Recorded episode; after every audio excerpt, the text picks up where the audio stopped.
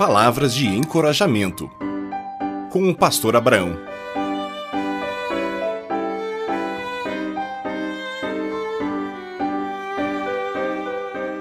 Gentileza.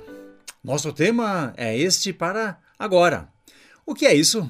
Na Bíblia nós lemos sobre a benignidade, a amabilidade, a delicadeza. Isto é uma parte do fruto do Espírito Santo. Deixe o Espírito Santo produzir a gentileza em sua vida. Vamos enumerar algumas entre centenas que existem? Contribua com ações que podem mudar o mundo. Não se isole, participe fazendo o bem e deixando sua opinião para a mudança para o bem.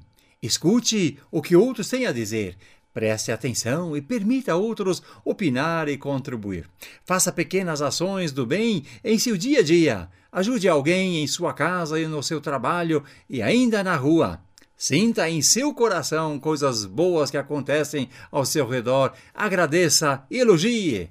Deseje um bom dia para todos, deseje prosperidade e paz e as bênçãos de Deus. Mude sua perspectiva de olhar procurando algo de bom para si e para o seu próximo. Seja positivo e alegre. Sorria sempre, pois assim receberás sorrisos e espalharás alegria.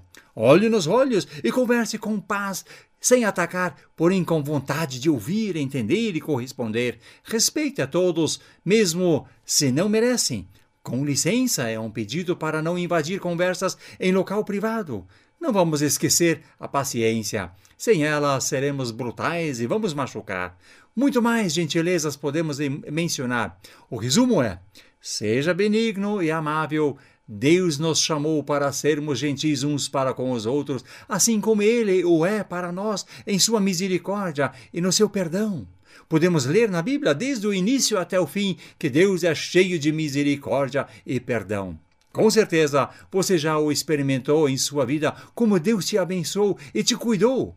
Ai de nós se não fosse a bondade e benignidade divina. Um dia virá o julgamento de todas as pessoas e ali não tem mais misericórdia, e sim juízo conforme vivemos. Pedimos a Deus e ao Espírito Santo que nos capacite com essas e todas as gentilezas para deixarmos um bom legado para as pessoas que vêm depois de nós. Deus te abençoe em toda a gentileza.